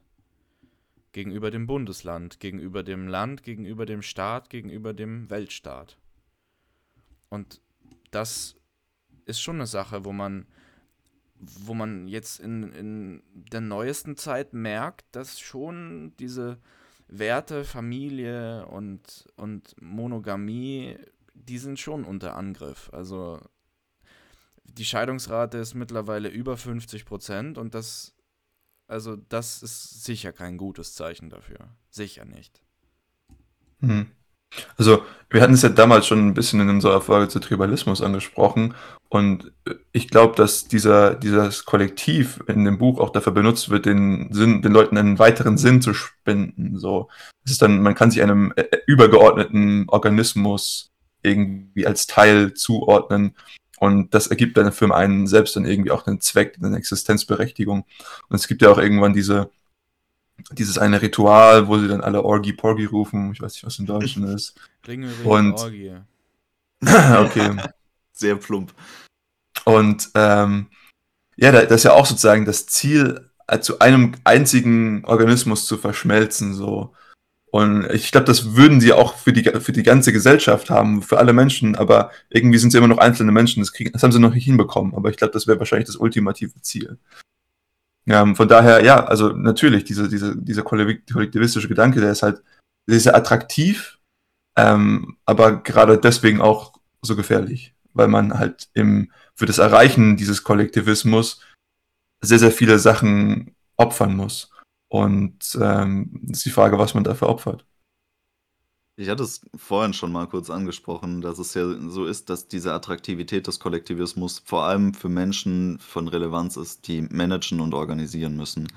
Also sei es jetzt, dass es der, der Firmenchef ist, der, der irgendwie tausende Angestellte irgendwie unter einen Hut bringen muss und damit eine Art Kollektivismus dort stiften muss. Oder sei es jetzt der Politiker, der versucht, irgendwie den Staat geordnet zu lenken. Es ist immer für Menschen in erhöhten Machtpositionen attraktiv, alle, die sich unter dieser Machtposition befinden, irgendwie in ein Kollektiv einzuordnen. Weil Individualismen, äh, Individualisten sind einfach zu schwer zu lenken. Also das kommt auch noch ein bisschen auf diesen, diesen Wert der Stabilität zurück. Und da würde ich gerne noch mal ein bisschen stärker drauf eingehen. Wir hatten es am Anfang und ich meine, auch der, ich glaube, das, das Kollektiv ist wie so, ein, wie so eine Art Werkzeug, um die Stabilität irgendwie zu erhalten. Oder sie sind auf jeden Fall sehr stark im Einklang, diese beiden Konzepte hier in dem Buch. Und ich glaube auch in, der, in unserer Realität. Aber weil du jetzt gesagt hast, die Manager und so, was mir, was mir immer so in den Kopf kommt, ist, wäre das überhaupt möglich, die Stabilität so zu halten, indem du die Freiheit von, von kreativen und evolutionären Prozessen so einschränkst? Also ich, ich denke im Moment häufig in, in, in Tail-Risiken, also in den, in den wirklich krassen Problemen und krass schweren Schicksalsschlägen, die äh, persönlich, aber auch gesellschaftlich eintreten können. Und beispielsweise, wenn du die Leute so züchtest, ähm, ob du dich dann nicht gegenüber gewissen Krankheiten, auch wenn sie die versuchen, alle auszurotten, sehr, sehr ähm, verletzlich machst, ja, wenn du dann einfach ein Virus hast, was irgendwo aufkommt, was deinen kompletten ähm, Planeten äh, sozusagen oder beziehungsweise die komplette Bevölkerung auslöscht. Ähm, oder dass zum Beispiel, wie, wie Wissenschaft angegangen wird, das finde ich auch super interessant. Du hast gesagt, es gibt keine Wissenschaft. Es gibt keine Wissenschaft, so wie wir sie verstehen würden. Und, äh, und zwar ist es so, äh, Mustafa Mond liest irgendwann so ein Paper zu biologischer Selbstbestimmung, irgendwie sowas, und meint sich, oh, Mensch, das ist ein richtig gutes wissenschaftliches Papier. Aber wir können das nicht publizieren und nicht an die weitere Bevölkerung weitergeben, weil was das für die, für die Stabilität bedeuten würde, das wäre ja desaströs, wenn die Leute auf einmal in Selbstbestimmung denken würden. Und Individualismus. Und dementsprechend sagt er, okay, er legt es weg und es wird sozusagen nicht, nicht publiziert. Und hier würde ich gerne eine ganz kleine Brücke zu unserem akademischen, unserer akademischen Realität schlagen, weil ich da das teilweise sogar ähnlich sehe, dass, dass es gewisse Leute gibt, die so als, als Gatekeeper fungieren können und ähm, gewisse, ähm, sag ich jetzt mal, Konzepte versuchen zu unterdrücken, weil sie sagen, das geht nicht, das würde zum Beispiel dem aktuellen, der Stabilität des aktuellen Systems, also dem, von dem ich profitiere, wie du es vorhin angesprochen hast, der Manager Tom, so die Leute, die in, in Machtpositionen sind, die versuchen dann sozusagen das Neue zu unterdrücken. Und ich glaube aber zum Beispiel als Spezies ist es immer, ähm, dass die Spezies davon profitiert, dass die einzelnen Individuen die Möglichkeit haben, fehlzuschlagen und im Endeffekt auch zu sterben, sodass du den, den Selektionsprozess hast innerhalb, der dann aber die Spezies als Ganzes ähm, vorantreibt. Und deswegen finde ich auch diese Beziehung zur Wissenschaft, beziehungsweise diese, diese, diesen Stabilitätsdrang so, so fragwürdig, ob das überhaupt so lange durchgeht. Also ich glaube, die sind jetzt 400 Jahre oder 400 noch was Jahre, seitdem sozusagen alles so ist, wie es ist in dem Buch. Und ich, ich muss da immer an die Waldbrand-Analogie denken. Also es gab in, in, in, im Zuge von Waldbrandbekämpfung in Kalifornien gab es Bestrebungen, alle Waldbrände zu unterdrücken, egal wie groß oder klein. Das hat dazu geführt, dass extremst viel brennbares Material sich auf, äh, angesammelt hat und dann gab es irgendwann mal einen Funken und das hat dann einfach die monströsesten Waldbrände überhaupt ähm, hervorgerufen. Und das ist sozusagen dieser komplette Wipeout der Gesellschaft, sozusagen. Ich habe versucht, alles zu unterdrücken. Ich versuche die ganze Mikrovariation zu unterdrücken in, in, den Menschen und in der Gesellschaft und in der Kultur, in der Wissenschaft. Aber was das für mich, glaube ich, dazu führt, ist, dass du dann einfach irgendwann dieses extreme Tellrisiko hast, wo es dann einfach diesen heftigen Ausschlag gibt, der die gesamte Gesellschaft auslöscht. Äh, ich weiß gar nicht, wo ich da jetzt einhaken will. Es gibt so vieles, was du jetzt angesprochen hast, was äh, total interessant ist. Ähm, ich versuche mich mal auf zwei Punkte irgendwie jetzt ähm, zu beschränken. Einmal ganz am Anfang hattest du gesagt, ja, da, dadurch, dass wir eben die, diese Menschen haben, die auch selbst in dem Buch in großer Zahl noch immer auf der Erde leben. Ich meine, Huxley hat maßlos untertrieben, was die Bevölkerungszahl in Schöne Neue Welt angeht, weil er einfach von einem viel niedrigeren Stand ausging und gedacht hat, ja, zweieinhalb Milliarden, das wird dann schon so die, die maximale Kapazität sein. Ich glaube, er wäre ähm, schockiert, wie rasant die Weltbevölkerung seitdem gewachsen ist. Aber du hattest gesagt, dass es ein Risiko mit Krankheiten gibt. Und ich finde, genau das ist, was wir jetzt gerade erst aktuell erlebt haben mit Corona dass sich die, die ähm, führenden Eliten Gedanken darum gemacht haben, wie gehen wir zukünftig mit Krankheiten um. Und in die schöne neue Welt kriegen wir immer wieder mit, dass die Zivilisation stark darauf ausgelegt ist, Sterilisation ähm, zu forcieren. Also wir sehen in das dem Sinne, dass sie sagen, Zivilisation ist Sterilisation. Das ist einer ihrer ja. Top-Werbeslogans überhaupt. Genau. Das sehen wir im Charakter der Linda, also der ähm, Mutter von John Savage, die im eingeborenen Reservat zurückgelassen wurde. Also eine Beta-Frau, die unter ähm, Umständen in einem Reservat gelandet ist. Die dort überhaupt nicht zurechtkommt und völlig verwahrlost. Und sie bringt diesen Spruch so oft, dass, dass er sich sogar dem Leser extrem einprägt. Zivilisation ist Sterilisation. Und genau das ist, was wir erlebt haben im Zuge der Corona-Pandemie, dass wir versucht haben, die Bevölkerung auf eine Art Sterilisation zu drillen. Also ich erinnere da an unsere Aha-Regeln, ich erinnere daran, dass wir alles desinfizieren sollten eine Zeit lang. Das ging so weit, dass es in verschiedenen Einrichtungen, in denen Desinfektion von Oberflächen eigentlich nie ein Thema war, es zu flächendeckender Desinfektion kam. Ständig. Alles wurde abgewischt eine Zeit lang. Bis wir festgestellt haben, dass diese Sterilisation und so eigentlich gar nicht so viel Vorteile birgt. Ja, es, birgt viel mehr Risiken, wenn man versucht, alles zu unterdrücken, als wenn man ein bisschen kontrolliert zulässt. Und ähm, der, der andere Punkt, den du angesprochen hast, dass die Wissenschaft so extrem durchreguliert ist, diese ähm, Entwicklung, finde ich, sieht man schon zum Teilen bei uns, dass wir versuchen, Wissenschaft teilweise ähm, führungskonform sozusagen ähm, zu betreiben, dass wir den, den Diskurs, den freien Diskurs und den, den starken Kampf zwischen auch Einzelindividuen in der Wissenschaft mit, mit größeren Massenmeinungen gar nicht mehr so forcieren möchten und nicht mehr so zulassen möchten, wie es früher mal der Fall war, in denen Einzelmeinungen verschiedener Wissenschaftler Weltbewegendes eigentlich noch ähm, bewirken konnten. Und das war den Menschen damals auch durchaus bewusst, dass das so sein kann. Zum Beispiel John Hansen von der NASA, der als erster auf den Klimawandel aufmerksam gemacht hat. Das hat auch eine richtige Welle geschlagen. Und das war ein einzelner Typ, der einfach von, von dem Standardmodell der Entwicklung der Klimatologie abgewichen ist. Ein einzelner. Der hat das ausgelöst. Das ist vielleicht die größte Bewegung, die es heute gibt. Ja, und heutzutage werden Einzelmeinungen schon sehr stark angegiftet, gerade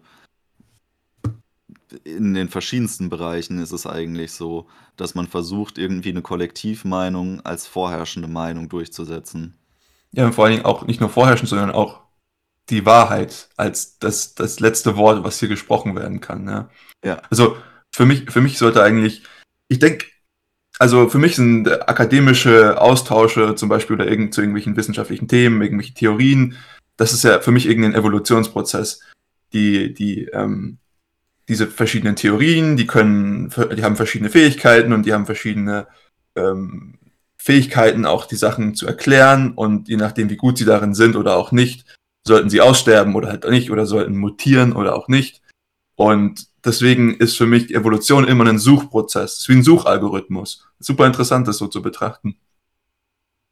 Wenn wir allerdings diesen Suchalgorithmus unterdrücken, indem wir sagen, wir, wir setzen gewisse Grenzen oder wir, wir lassen es überhaupt gar nicht zu, dann ist das für mich immer ein sehr, sehr hohes Risiko, was man hier als Gesellschaft eingeht. Die einzelnen Individuen profitieren natürlich davon. Die Individuen, die, sage ich mal, in, der, in dem ähm, regierenden System drin sind, die wollen natürlich nicht, dass sie dadurch ähm, äh, abgesetzt werden. Aber als Gesellschaft sollten wir uns fragen, was, was ist sozusagen für die langfristige Entwicklung der, nicht nur der Gesellschaft, sondern auch unserer, der, der Menschheit an sich, das, das, äh, sage ich mal, das Wichtigere. Und hier ist es, glaube ich, für mich einfach zu sagen, okay, wir, wir müssen da echt rigoros sein und, und viele verschiedene äh, Meinungen auch zulassen, beziehungsweise viele verschiedene Theorien auch prüfen und diesen Evolutionsprozess auch wirklich zulassen und sagen, manche Theorien einfach rausschmeißen, die bringen es auch nicht mehr. Das Wichtige, auf das ich dabei noch hinweisen möchte, ist, dass wir nicht die, nicht die Konzentration generell vermeiden müssen, sondern wir müssen vermeiden, dass die Konzentration von, von Macht, von Einfluss, von Ideen nicht mehr shiften kann hin und her. Also die, die Konzentration von Macht und Einfluss und Ideen und Kreativität, die muss immer mobil bleiben. Und wenn uns das verloren geht, dann entstehen, dann entstehen richtig krasse Probleme. Und um mal ein praktisches Beispiel zu bringen, ähm, ich, ich forsche gerade für meine Bachelorarbeit im Thema Ungleichheit und in Russland ist es so, seit es Russland gibt, also seit die Russland ausgerufen haben im modernen Zustand Anfang der 90er, sind 99 Prozent des gesamten Wirtschaftswachstums auf das oberste eine Prozent der Russen geflossen. 99 Prozent des gesamten Kuchens sind auf ein Prozent der Bevölkerung gekommen. Und dann braucht man sich nicht wundern, wenn so eine akkumulierte Konzentration, die auch immer immer immobiler wird, dazu führt, dass irgendwann Entscheidungen getroffen werden, die für das Land, naja, eher weniger sinnvolle Konsequenzen mit sich tragen werden. weil eben, wie du schon gesagt hast, einzelne Personen davon profitieren und deren Mikrokalkül widerspricht halt dem Makrokalkül der Gesellschaft. Aber das ist egal, weil sie genug Einfluss haben, um es trotzdem durchzusetzen. Und dann entstehen irgendwelche, wie du schon angesprochen hast, Tail Risks, irgendwelche Situationen, an denen dann der gesamte Gesellschaftskörper zu leiden hat, beziehungsweise vielleicht sogar zerbrechen kann. Und das sind Sachen, die ähm, vielleicht nicht so besonders greifbar sind, weil sie sehr abstrakt sind, aber wie man in, an dem Krieg heutzutage sehen kann, sowas hat durchaus reale Konsequenzen. Und zwar reale Konsequenzen auf der höchsten Größenordnung. Die gehen schnell mal richtig in die Hose. Und da müssen wir halt echt aufpassen, dass wir sowas an, an Konzepten nicht verlieren und dass wir die, die Mobilität in diesen Konzentrationspunkten nicht unterdrücken. Weil sonst passiert das, wie du schon gesagt hast, mit den Waldbränden. Ja. Und deswegen ist für mich halt auch immer dieser Gedanke, okay, diese, dieses, diese Gesellschaft hat 400 Jahre überdauert in diesem Buch. Und es gibt, es gibt diese, diese Weltregierungen, das sind irgendwie sieben Stück oder so, von denen es da gibt. Und ähm, die müssen ja, die, deren Fähigkeit, Sachen vorherzusagen, das ist ja fast schon gottgleich, ja. Und ich meine, so werden sie auch fast behandelt von, von den Leuten, wenn sie sie sehen. Die, die fallen ja fast in Unmacht, wenn sie einen dieser World Controller sehen. Die werden ja auch tatsächlich mit eure Fortschaft, also Fort ist deren Wort für Gott, mit eure genau. Fortschaft, also mit eurer Göttlichkeit werden die auch angesprochen. Das ist auch deren offizieller genau. Titel. Genau. Aber sind trotzdem sind normale Menschen. Ganz genau, es sind nur, wir wissen, dass es ganz normale Menschen sind. Die sind jetzt halt vielleicht irgendwie ein bisschen smarter so, aber es nicht, das sind keine, keine Übermenschen. Und für mich ist dann immer so, wie stark kann ich irgendwas vorhersagen, ja? Das, das spielt ja auch zum Beispiel dann in deren Konditionen mit rein, die sie dann auch machen. So, ich, ich sag vorher, dass das dann, dass der sich so verhalten wird und so verhalten muss vor allen Dingen, gegeben der Umstände, in denen wir uns be, ähm, befassen werden. So.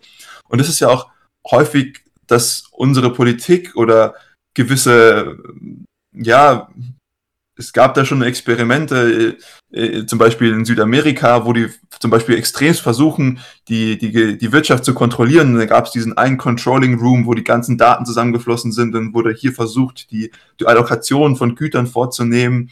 Und ist natürlich komplett in die Hose gegangen, äh, weil du als, als Einzelne oder als, als Mensch können wir sozusagen nicht diese ganzen Berechnungen, die der Markt für uns zum Beispiel durchführt und die Gesellschaft und die Evolution, die daraus aus der Wissenschaft überhaupt äh, herauskommt, das können wir alles nicht vorhersagen. Und, aber wenn wir das trotzdem versuchen zu lenken, dann setzen wir den Karren recht schnell an die Wand. Ist zumindest das, was ich denken würde. Ähm, weswegen ich erstens so verwundert bin, dass es so lange über, überdauert hat und zweitens auch immer so vehement darin bin, ähm, dafür zu plädieren, dass wir sozusagen diese, diese Evolution zulassen sollten. Es hat so lange überdauert, weil man immer die gleiche Zahl an Konsumenten mit der gleichen Konditionierung auf die gleichen Konsumniveaus gebracht hat. Genau, es sind hast, eben diese. Du hast einfach einen Erfahrungswert, wie sich der Markt verhält, und den konntest du über 400 Jahre immer wieder updaten, weil sich die Grundparameter von Bevölkerung, von Bevölkerungspräferenzen und von Bevölkerungsmöglichkeiten ähm, nicht verändert haben.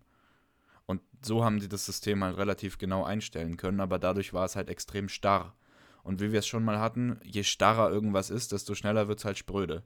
Und irgendwann, wenn es spröde ist und starr, dann gibt es zwei Möglichkeiten. Entweder es hält oder es bricht. Da gibt es dann keinen Mittelweg mehr. Das baut sich nicht langsam ab, sondern es geht entweder nicht kaputt oder es geht komplett kaputt. was wir jetzt bis zum Ende des Buches eigentlich ähm, gesehen haben, ist, dass das System stabil ist und auch bis zum Ende stabil bleibt, weil die, die, dieser normierte Bürger der Gesellschaft eben nicht daraus ausbrechen kann und somit die Stabilität der Gesellschaft überhaupt nicht in Gefahr ist. Die, die Individuen, die es gibt, die ähm, die Stabilität gefährden, werden irgendwann entweder umgebracht oder auf Inseln verbannt ins Exil geschickt und ähm, das ist eine der, der ähm, schöneren Aussagen von Mustafa Mond ist, dass er gesagt hat, ähm, was es für ein Glück ist, dass es auf der Welt so viele Inseln gibt.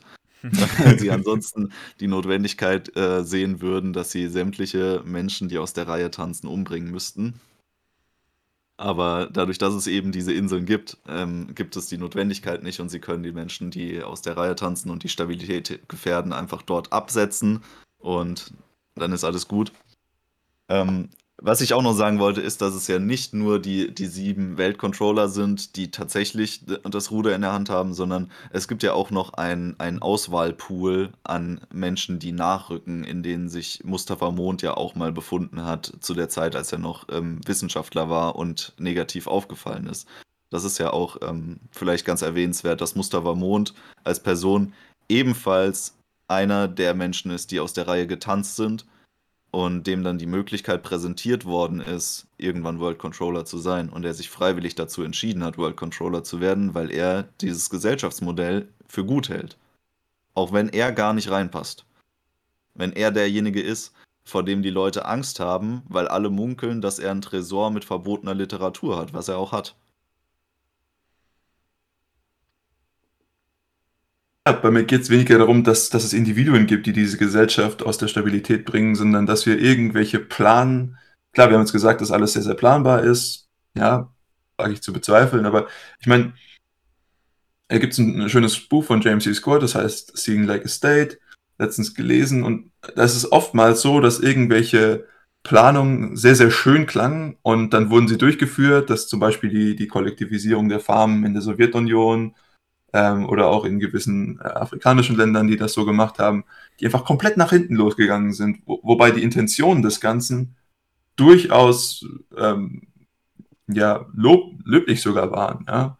Ähm, sie wollten Nobel, ja, also ich meine, das ist ja zum Beispiel auch, das erinnert mich an so, so, so ein Zitat von Mises, so, äh, also von, von Mises, äh, einer der, der Österreich, Anhänger der österreichischen Schule der Nationalökonomie, das ist zu sagen, dass die, die Idee von Sozialismus schon grandios und, und, auch, und auch einfach ist und dass es vielleicht eine der ambitionierten Sachen überhaupt ist, die, der, die die Menschheit überhaupt versucht hat.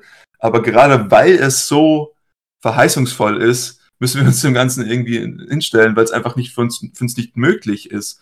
Ja, und wenn wir uns zum Beispiel die Finanzkrise 2007, 2008 angucken und da vielleicht irgendwie ein bisschen die Historie hinuntergehen, was dazu äh, geführt hat, dann waren es auch unter anderem, ähm, ich sage jetzt mal, Bedingungen beziehungsweise ähm, Interventionen des Staates, die irgendwelche Kreditverleihungen oder Vergaben ähm, erzwungen haben und ähm, dementsprechend dann auch dazu geführt haben, dass das System irgendwann in sich zusammengebrochen ist. Ähm, deswegen bin ich immer sehr, sehr vorsichtig darin, sozusagen irgendwelchen zentralen Entitäten zu vertrauen, zu sagen, okay, ich habe jetzt diese Vorhersage gemacht und das, das, das, das Richtige jetzt am Ende. Ich finde es schwierig, jetzt von quasi tatsächlichen Anwendungen des Kollektivismus, wie wir sie schon erfahren haben in der Welt, zu interpolieren auf ähm, Huxleys schöne neue Welt. Weil es ist einfach so, dass, dass der grundlegende Mechanismus, warum es funktioniert und warum die Stabilität funktioniert, ist der, der Mechanismus der, der Bukhanowskifizierung, also quasi der Knospung sehr, sehr vieler eineiiger Zwillinge. Dass du Menschen quasi in 96er Packs herstellen kannst, die völlig identisch sind, ja, die du völlig identisch konditionieren kannst und die dann untereinander im Verhältnis wie Brüder und Schwestern leben das ist der Mechanismus, der dafür sorgt, dass der, die, der Kollektivismus in Huxleys Schöne Neue Welt funktioniert. Ich möchte Und noch mal kurz auf den Grund eingehen, warum das der Mechanismus ist. Und zwar der Grund generell, warum Kommunismus immer scheitert, ist die Kalkulierbarkeit und die Kalkulation generell von relativen Preisen. Es geht immer darum, dass man abschätzen muss, wie viel wird denn nächstes Jahr die Kartoffel im Vergleich zum Apfel kosten. Und das kann man halt nicht zuverlässig vorhersagen, weil sich die Präferenzen der Konsumenten immer wieder ändern. Und dadurch, dass du eben diese Bukhanowskifizierung hast und die Menschen in diesen großen Sammelpacken herstellen kannst, kannst du die Präferenzen der Konsumenten equilibrieren. Und das sorgt dann dafür, dass du über die Jahrhunderte einfach Näherungswerte hast, die immer präziser werden. Und dadurch, dass sich das System nicht mehr dynamisch verändert, hast du irgendwann den richtigen relativen Preiskonsens gefunden und dann läuft die Wirtschaft auch. Dann hast du keine zu vielen Äpfel und zu wenig Kartoffeln, sondern du hast alles genau richtig. Ich möchte auch darauf hinweisen, dass in, in der Geschichte auch öfter mal angesprochen wird, dass sie in so einem hohen Überfluss leben, dass der Puffer, falls irgendwelche Risiken eintreten sollten, so groß ist, dass es nicht aus auffallen würde. Beispielsweise betreiben sie Landwirtschaft zur Schaffung von Arbeitsplätzen, obwohl Landwirtschaft völlig obsolet ist, da sie sämtliche Nahrungsmittel, die sie brauchen, synthetisch herstellen könnten. Also die, die Versorgung der Weltbevölkerung zum Beispiel mit grundlegenden Gütern wie Nahrung ist so gut abgedeckt, dass die natürlichen Schwankungen, die auftreten können, das System überhaupt nicht beeinträchtigen. Und das ist, denke ich, noch relativ wichtig zu betrachten, dass eben diese Möglichkeit eines solchen Risikos bereits ausgeschlossen wird in der Geschichte selbst.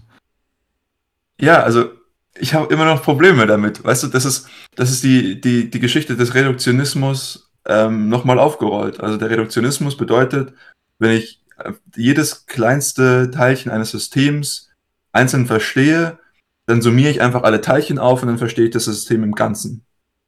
Und das funktioniert in gewissen Systemen, aber nicht in, in vielen anderen, zum Beispiel unserer Wirtschaft. Da befinden wir uns in einem komplexen System, wo die Summe der Teile nicht. Äh, das ist, das ist genau, das System ist mehr als die Summe der Teile. So. Und das ist das Problem, was ich hier versuche anzusprechen, ist, du hast diese Interaktion zwischen den einzelnen, auch wenn sie alle gleich sind. Das, das beste Beispiel ist immer, wir verstehen, also wenn ich, wenn ich sage, angenommen, die, die Welt ist komplett reduktionistisch, dann ähm, kann ich zum Beispiel nicht Wasser erklären, weil ich habe dann die, ich kann das einzelne Wasseratom kann ich erklären, aber daraus ergibt sich nicht die, die, die Beschaffenheit, dass Wasser flüssig ist. Das ergibt sich nicht aus der Beschreibung der einzelnen Atome, das kommt einfach aus der Interaktion der Moleküle.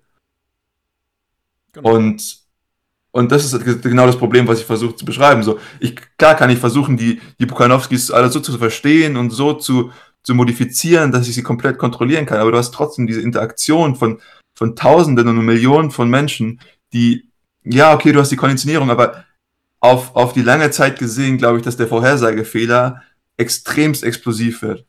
Und ähm, ich meine, ich will sie nur kurz in den Raum geworfen haben. Für jeden, der sich da irgendwie interessiert, ist das äh, äh, Konzept von äh, Computational Irreducibility, Stephen Wolfram, kann man sich reinlesen. Bedeutet, wir können ein System nicht schneller vorhersagen, als die Zeit es sozusagen eh vorantreiben würde.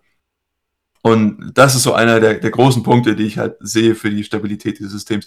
Ist einfach nur so ein Punkt, der mir immer die ganze Zeit im Hinterkopf war, als ich das Buch gelesen hatte.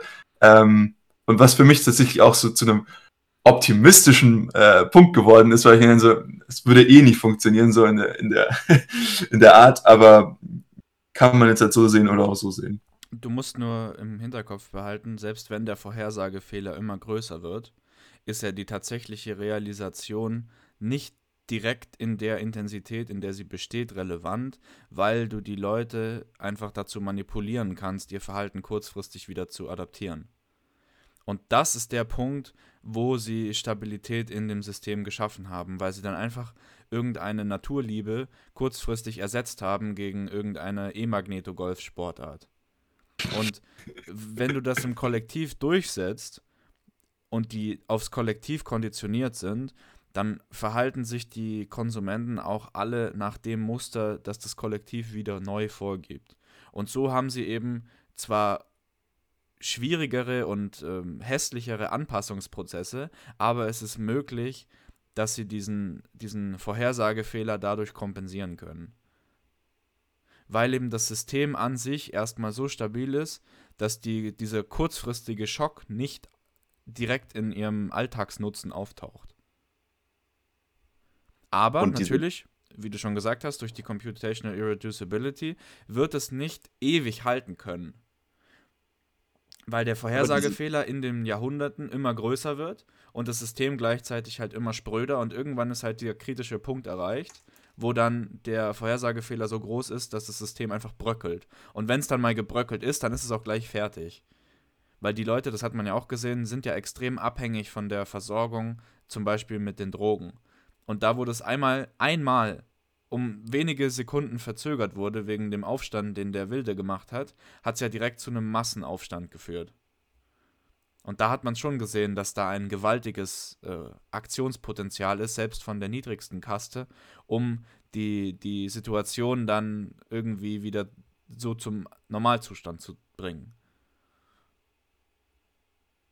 Also diese Katastrophen treten ja auch immer wieder auf und sie werden auch öfter mal thematisiert. Also wir hatten es zum Beispiel mit dem, die, dass die Naturliebe ein grandioser Fehlschlag war in der Planung. Das haben sie ja auch irgendwie wieder kompensieren können. Und ähm, äh, ganz interessant finde ich die, äh, das E-Magnetogolf oder generell diese Fixierung Huxleys auf Sportarten, die in sich den Konsum weiter vorantreiben weil du ständig neues Equipment für die Sportarten kaufen musst. Und was ich mir dabei gedacht habe, äh, wie, wie Huxley wohl über Computerspiele denken würde und die Entwicklung des ähm, Medien- und Computerspielemarkts heute, heutzutage, weil dieses, diese Pay-to-Win-Mechanismen und ähm, die, vor allem diese Premium-Games für Handys, die so extrem explodiert sind, auch in, ihrem, in ihrer Marktintensität, die sie haben, das sind das ist quasi der feuchte Traum Huxleys, der in Erfüllung gegangen ist. Auch die, die überbordende ähm, Mechanisierung der Spiele durch DLCs, dass du quasi, um das Spiel vernünftig spielen zu können, musst du ständig nochmal Geld reinstecken und musst ständig neu konsumieren. Das, sind, das ist quasi genau der Mechanismus, den er auf Sport hat übertragen wollen, ohne die Weitsichtigkeit zu besitzen, dass Computerspiele irgendwann mal ein Ding sein könnten. Genauso wie wir heutzutage durch Medienkonsum an sich extrem ähm, abhängig gemacht worden sind, was zum Beispiel Serienkonsum oder ähnliches angeht. Das sind alles Dinge, die, die, denke ich, sehr gut noch mit in die schöne neue Welt integrierbar gewesen wären, aber die es damals einfach noch nicht gab, als das Buch entstanden ist. Da war gerade dieser Aufbruch mit den mit dem privaten Transportsektor über Automobile. Und die, die ähm, Vorstellung hat er auch deutlich weiter schon gespinnt, äh, gespannt, als es bei unserer Entwicklung jetzt in der Realität tatsächlich war. Also diese ähm, individuellen Transporthelikopter, die so hunderte von Kilometern da fliegen können, die haben wir ja tatsächlich noch nicht. Also auf diesen, diesen futuristischen Transportzweig, der damals ausgebrochen ist, hat er sich schon mehr gestürzt als wir. Aber natürlich, Computer konnte er halt nicht vorhersehen, weil sowas gab es halt überhaupt noch nicht. Tja, das war vor Alan Turings Zeit auf jeden Fall. Tatsächlich, um mal kurz auf den, den, den Neck mit den Computerspielen, tatsächlich müssen wir gar nicht auf die Software-Ebene gehen.